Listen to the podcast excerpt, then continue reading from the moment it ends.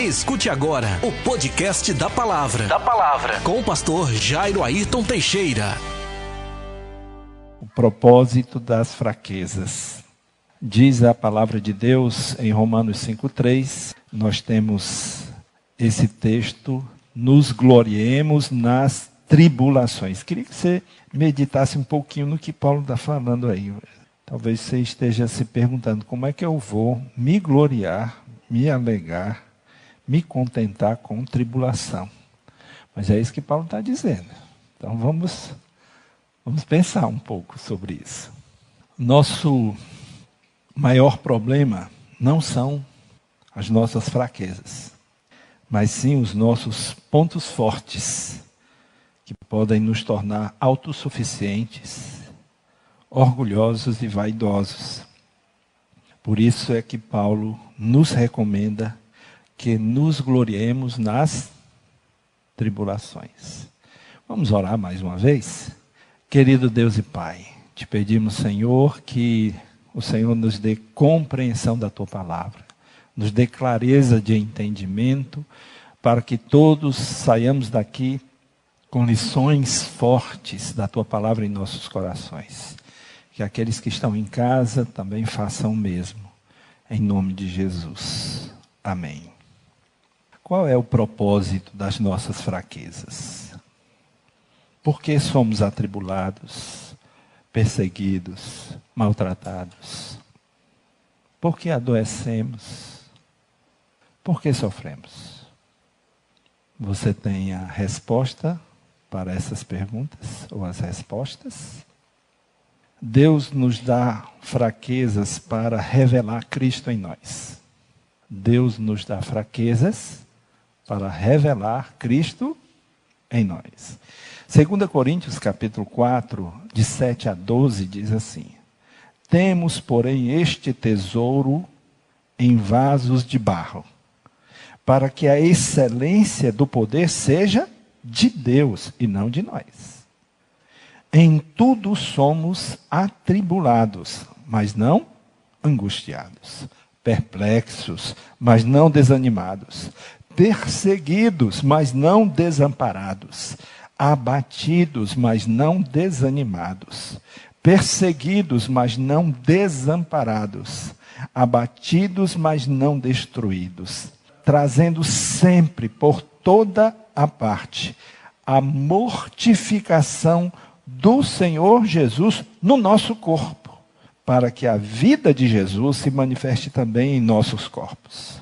E assim, nós que vivemos, estamos sempre entregues à morte por amor de Jesus, para que a vida de Jesus se manifeste também na nossa carne mortal, de maneira que em nós opera a morte, mas em vós a vida.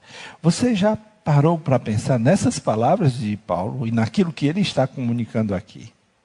A vida dele parece que não era essas coisas tão boas assim como a gente imagina, não. A vida dele parece ser uma vida bastante atribulada, bastante difícil. Olha as palavras: atribulados, perplexos, perseguidos, abatidos, trazendo a mortificação no próprio corpo. Estamos sempre entregues à morte, em nós opera a morte. Então a vida desse homem, desses homens, não foi uma vida fácil. Nós, a despeito de passarmos por tribulações, angústias, sofrimentos, perseguições, conseguimos ser pessoas felizes, animadas, cheias de esperança, e isto é um sinal de Deus para o mundo. Cristo é revelado através de nós, através do nosso testemunho, da nossa fé, da nossa perseverança, da nossa confiança em Deus, da nossa esperança na vitória final. Foi assim que eles viveram e é assim que devemos viver nós. Nós vamos passar por essas situações, situações difíceis, penosas, mas em nós repousa a esperança. Isso faz de nós um bom testemunho para o mundo, que diante de tantas coisas difíceis se desespera, porque não tem esperança. Mas nós temos a nossa esperança. Quem é a nossa esperança? Cristo. Hebreus capítulo 10, verso 39 diz: Nós, porém, não somos dos que recuam para a destruição, mas sim dos que creem para a preservação da vida. Então, diante das dificuldades da vida, nós recuamos? Não. Nós avançamos. Por quê? Porque em nós está a preservação da vida. Amém? Deus nos dá fraqueza, em primeiro lugar, como disse, para revelar Cristo em nós, mas também para permitir que os outros nos consolem. O texto agora é de 2 Coríntios, capítulo 7, de 5 a 7. Porque, mesmo quando chegamos à Macedônia, a nossa carne não teve repouso algum. Antes, em tudo fomos atribulados. Por fora combates, temores por dentro. Mas Deus, que consola os abatidos, nos consolou com a vinda de quem? De Tito. E não somente com a vinda, com a sua vinda, mas também pela consolação com que foi consolado por vós. Tito havia sido consolado por aqueles irmãos, constando-nos as vossas saudades, o vosso choro, o vosso zelo por mim, de maneira que muito me regozijei. Deus usa outras pessoas para nos consolar, para nos confortar, para nos apoiar, a fim de que aprendamos, através de outras pessoas, receber o seu amor e cuidado. Deus nos surpreende através daqueles que Ele envia para nos ajudar. Isso é corpo, isso é igreja, é razão de nos congregarmos nós recebemos conforto e consolo. Quando nos isolamos, quando preferimos a comodidade da casa, da nossa casa, quando não queremos nos envolver emocionalmente com as outras pessoas, quando nos afastamos das outras pessoas, recebemos consolação? Dificilmente. É no meio, é vivendo como corpo, como igreja, que nós recebemos conforto e consolo uns dos outros.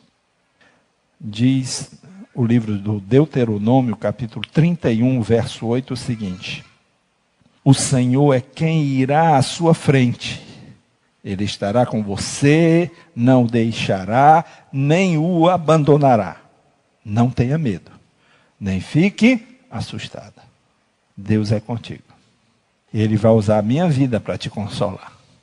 Ele vai usar a vida do João para me consolar. Ele vai usar a vida do pastor Gilmar para consolar o João. E o João vai consolar Mazé. E assim nós vamos consolar uns aos outros. Porque esse é o corpo de Cristo a igreja do Deus vivo. Deus nos dá fraquezas, além de revelar Cristo em nós, além de permitir que os outros nos consolem, ele também nos dá fraqueza para impedir qualquer orgulho pessoal. Veja só. 2 Coríntios capítulo 12, 7 a 8 diz assim: E para que não me exaltasse pela excelência das revelações, foi-me dado um espinho na carne, a saber, um mensageiro de Satanás para me esbofetear, a fim de não me exaltar acerca do qual três vezes orei ao Senhor para que se desviasse de mim. Segundo Paulo, foi-lhe dado espinho na carne para que ele não se exaltasse, para que ele não se orgulhasse. Nossas fraquezas, elas se manifestam em nós para nos mantermos em vigilância, com temor espiritual com humildade diante de Deus e dos homens. soberba, arrogância e vaidade pessoal impedem nossa comunhão com o Senhor Deus. Nossas fraquezas, elas nos colocam no lugar certo. Nossas fraquezas nos colocam no lugar certo. Qual é o lugar certo? Em fervente oração. Já ouviram? Se não, põe no YouTube e escutem essa música para vocês saberem o que é que eu estou me falando. Lucas capítulo 18, de 10 a 14, diz assim: Dois homens foram ao templo para orar. Um era fariseu e o outro era publicano.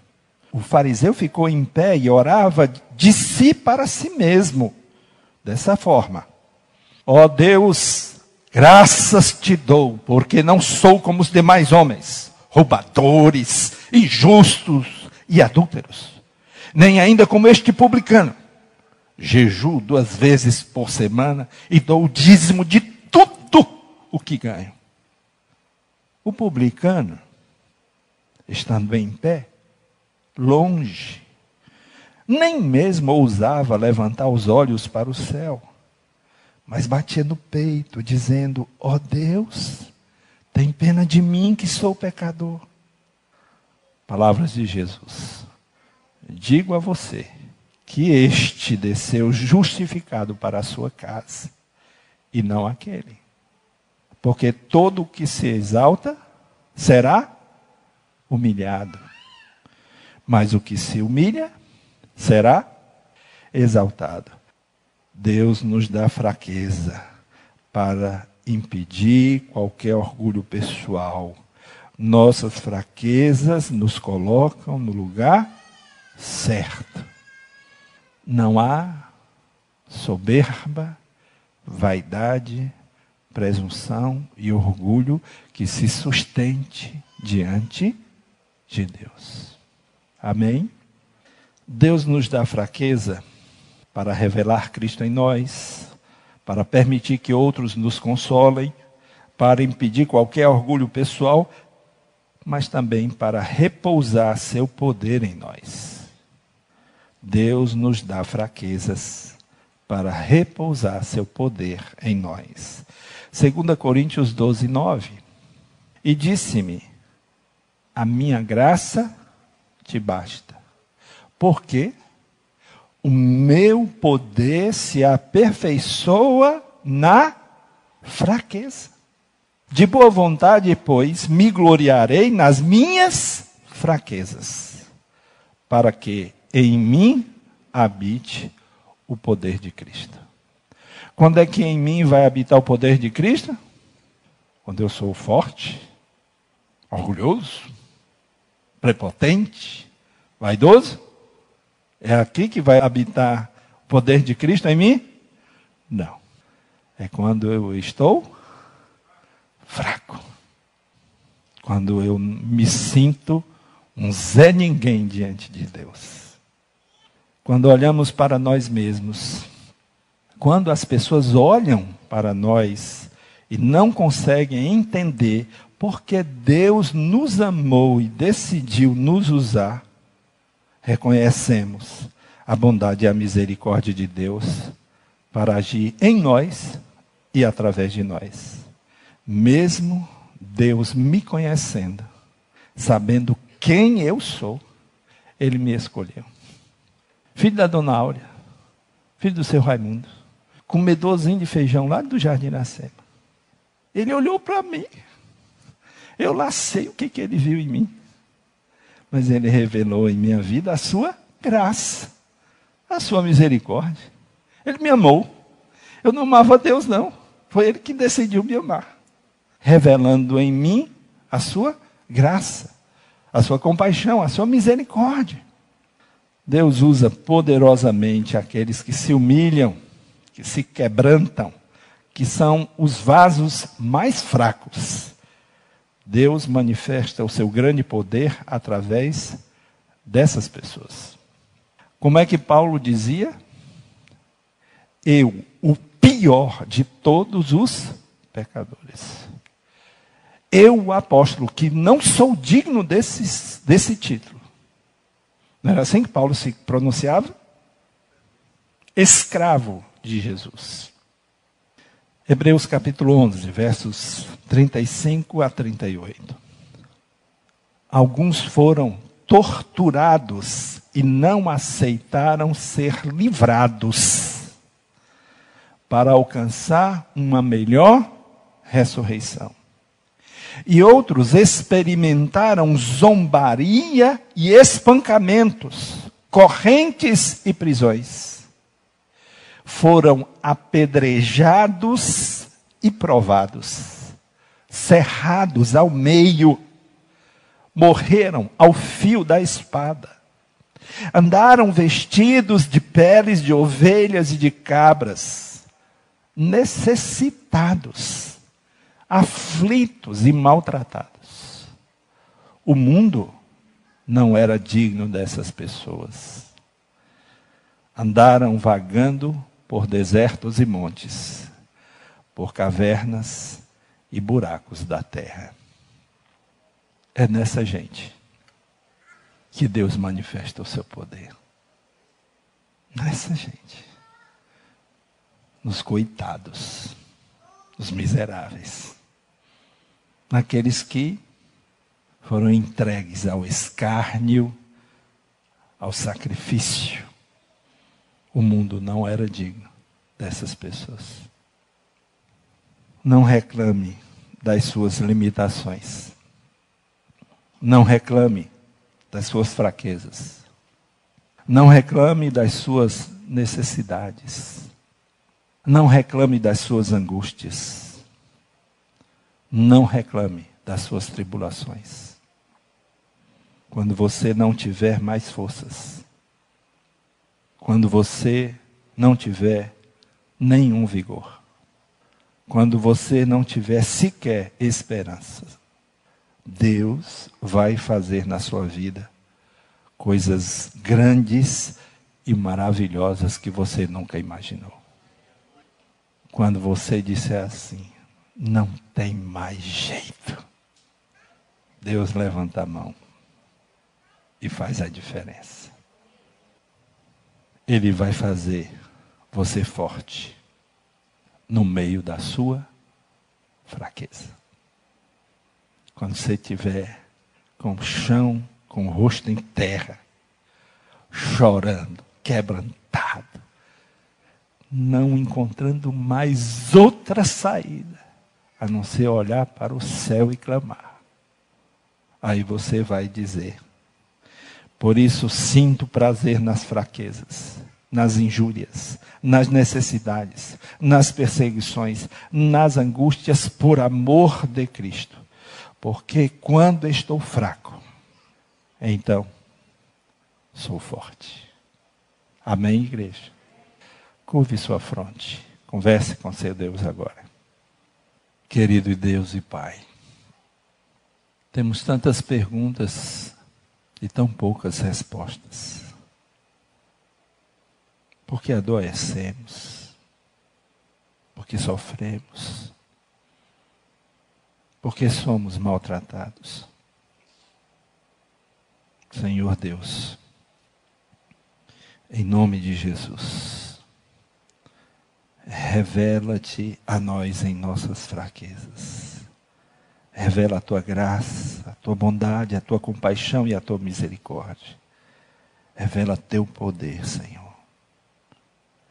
E quando a gente não tiver outro lugar para olhar, a não ser para o céu. Que de uma forma extraordinária o Senhor nos ouça. O Senhor nos levante do pó e da cinza e coloque os nossos pés na rocha que é Jesus. Por Ele nós choramos, Senhor, em nome de Jesus. Amém. Os rostos são tão comuns a mim, mas eu não gosto de deixar a oportunidade de perguntar. Eu sempre tenho que perguntar. Tem alguém que ainda não tenha tomado a sua decisão por Cristo? E hoje publicamente deseja tomar a sua decisão e entregar sua vida para Jesus? Há alguém afastado do Evangelho que hoje deseja reconciliar-se com Jesus e com a igreja? Me parece que todos já são de Jesus e estão com Jesus.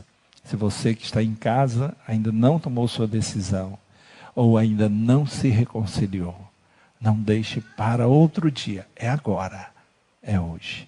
Hoje, se ouvir a voz de Deus, dê lugar a Ele, em nome de Jesus. Amém. Devolvo a palavra ao pastor Gilmário. Palavra maravilhosa, não é? Quem tem ouvido, que ouça o que o Espírito de Deus tem a dizer à sua igreja. Vamos ficar todos de pé, vamos orar agradecendo a Deus. Estamos indo para nossas casas bem alimentados, não é? E temos já uma semana, iniciando uma semana muito bem, com uma sapiência divina imensa aos nossos corações. Nós te agradecemos, Senhor, por este momento. Muito obrigado, Pai, porque o Senhor tem falado aos nossos corações e estamos saindo daqui, Senhor Deus, ciente de tantas coisas boas que o Senhor fala, quando entendemos que quando somos fortes é que somos fracos.